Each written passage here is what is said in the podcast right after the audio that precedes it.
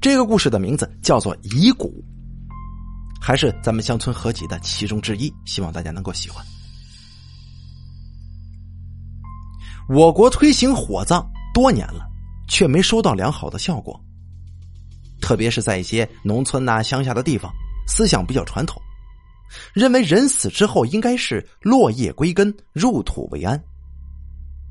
由于村民的不配合，有的地方政府啊，甚至强制执行：你埋了行，我给你挖出来，再拉去火葬，免费的。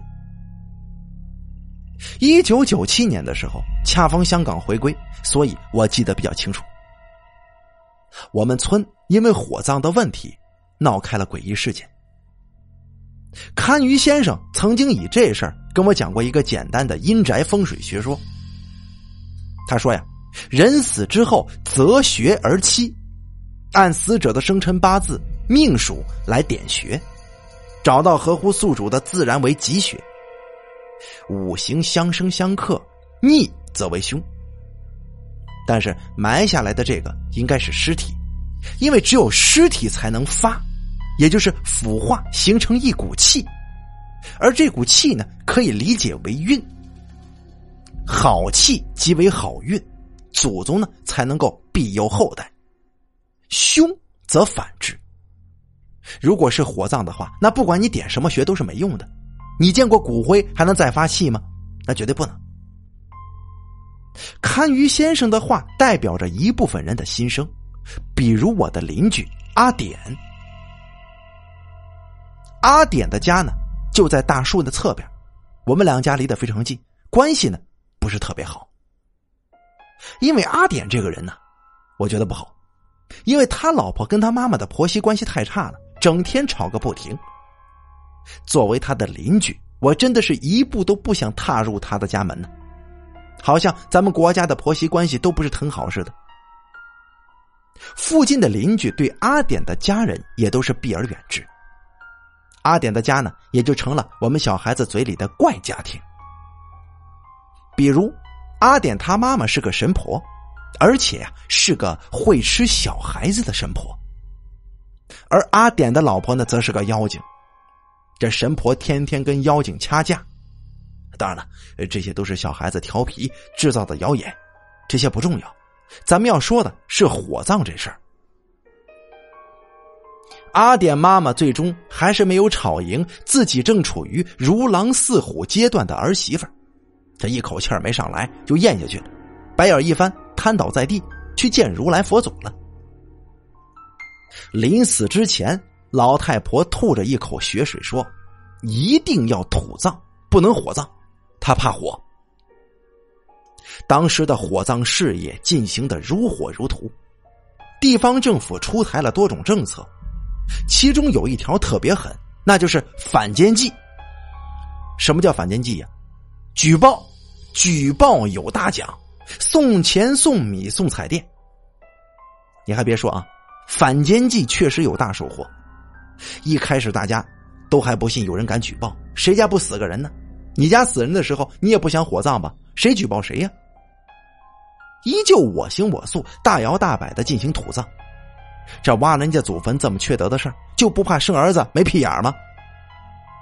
然而，单纯的村民们可想错了，在利益面前，就算儿子有两个屁眼儿，他都干了。有了第一单，就有第二单。你举报完，他举报，搞得人心惶惶。大家终于知道，这土葬不能再明着来了，得暗着来。怎么个暗法呢？暗到连法事都不敢做了。老太婆双眼一闭，这阿典呢，就偷偷找来一番草席，把这老太婆给卷起来了。大半夜，父子俩带到山上，挖个坑就给埋了。连坟身子都不敢立呢。但是这世界上就没有不透风的墙。阿点儿偷葬他妈的事儿，半个月被人举报了。你看呢？这黑心肝的人就在身边埋伏着，是防不胜防。政府带殡仪馆的人来挖坟，当时阿典正在田里割稻谷，就慌慌张张的跑到自己亲娘埋葬的地方。这尸体刚被挖出来，老远就能闻到一股尸臭味这尸体上面爬满了白色的尸蛆。不过，这殡仪馆的人可不是一般的强悍呢，他也不嫌脏不嫌臭，用麻袋这么一装，是连虫带尸体全部拉上车回殡仪馆了。这事儿可没完，阿点儿他还得挨罚呢，严罚。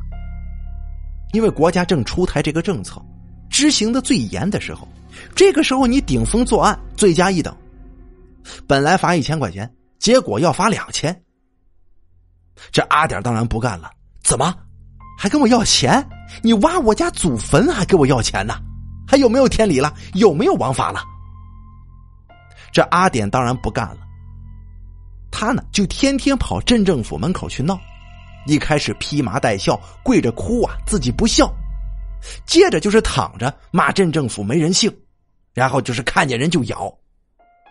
这整个镇政府被他搞的是鸡犬不宁，所有人见了他。都好像见了瘟神似的，得躲他远点。你又不能打他，你又不能骂他，所以当时的阿点呢，已经成为了舆论的焦点。这事情啊，最后闹的就有点过了。最后，镇政府实在是拿他这厚脸皮没办法，不仅撤掉了对他的罚款，还倒贴了他五百块钱。话说阿点这人呢，还挺识相的，拿了钱不哭不闹了。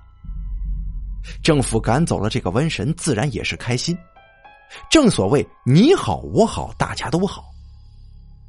然而并非如此，应该是你好我好他不好。阿点的这个做法让人眼红了，又有人举报阿点了。今年真是怪事特别多呀。镇政府里的人就在电话里问：“怎么了？阿点又闹什么事了？”啊，他刚死完老妈，这老爸又死了。举报的人呢就说了：“不是，你们挖的不是阿点他妈，那是他们父子俩在别的地方弄的尸体呀，那不是他亲妈的尸体。”哟，那阿点的老母葬到哪儿了？啊，这条尸体又是从哪儿来的？镇政府的人马上意识到这件事儿啊，可不恐怖了。这不单单是一件偷葬的事，而且很有可能涉及到凶杀。这阿点的老妈呀，就葬在他们家屋里呢。至于那条尸体是从哪儿偷来的，我我就不知道了。你叫我们怎么相信你的啊？你说偷就是偷的，你说不是就不是了。哎呀，你们现在去他家里挖，肯定能挖出来。对方在电话里。表示的信心十足，就好像是亲眼看到似的。镇政府鉴于阿点的反常行为，他做了一个研讨会，认为啊确实有古怪之处，于是派人强行进入其家中查看，终于在一个大家万万没想到的地方发现了可疑的痕迹，那就是在阿点内屋的床底下发现了新鲜的泥土，把这床移开。果然有挖掘过的痕迹，阿点是拦也拦不住啊！这个时候正被治安队的人给架着呢。这殡仪馆的人第一铲子下去，阿点就随着哇的一声就哭了。殡仪馆的人在镇政府的带领之下，挖出了让人震惊的一幕：这阿点儿为了偷葬他妈，竟然不惜移花接木，将自己的母亲葬在自己的床底下，以躲避人眼。不得不说，阿点除了一片孝心之外，脑子还非常好使。他这招移花接木用的真巧啊，戏演的也够足，差点就他妈蒙混过关了。可惜啊，最后还是躲不过反骨仔。阿典的母亲又被挖了出来，又烧了一回。怎么会用“用又”这个字？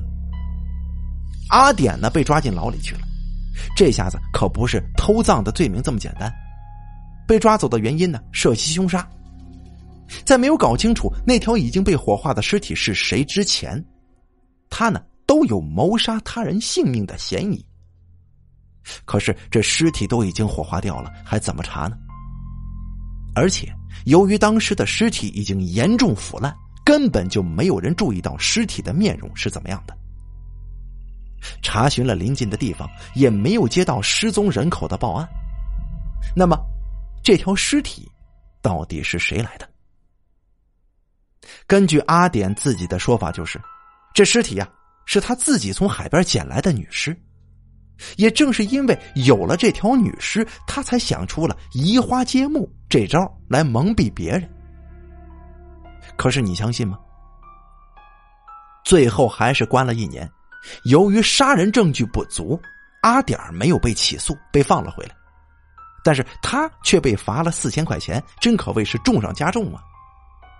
这阿典本身并不富裕，那四千块钱他可是要砸锅卖铁的。但是阿典回到家的第二天，他的媳妇儿就死了。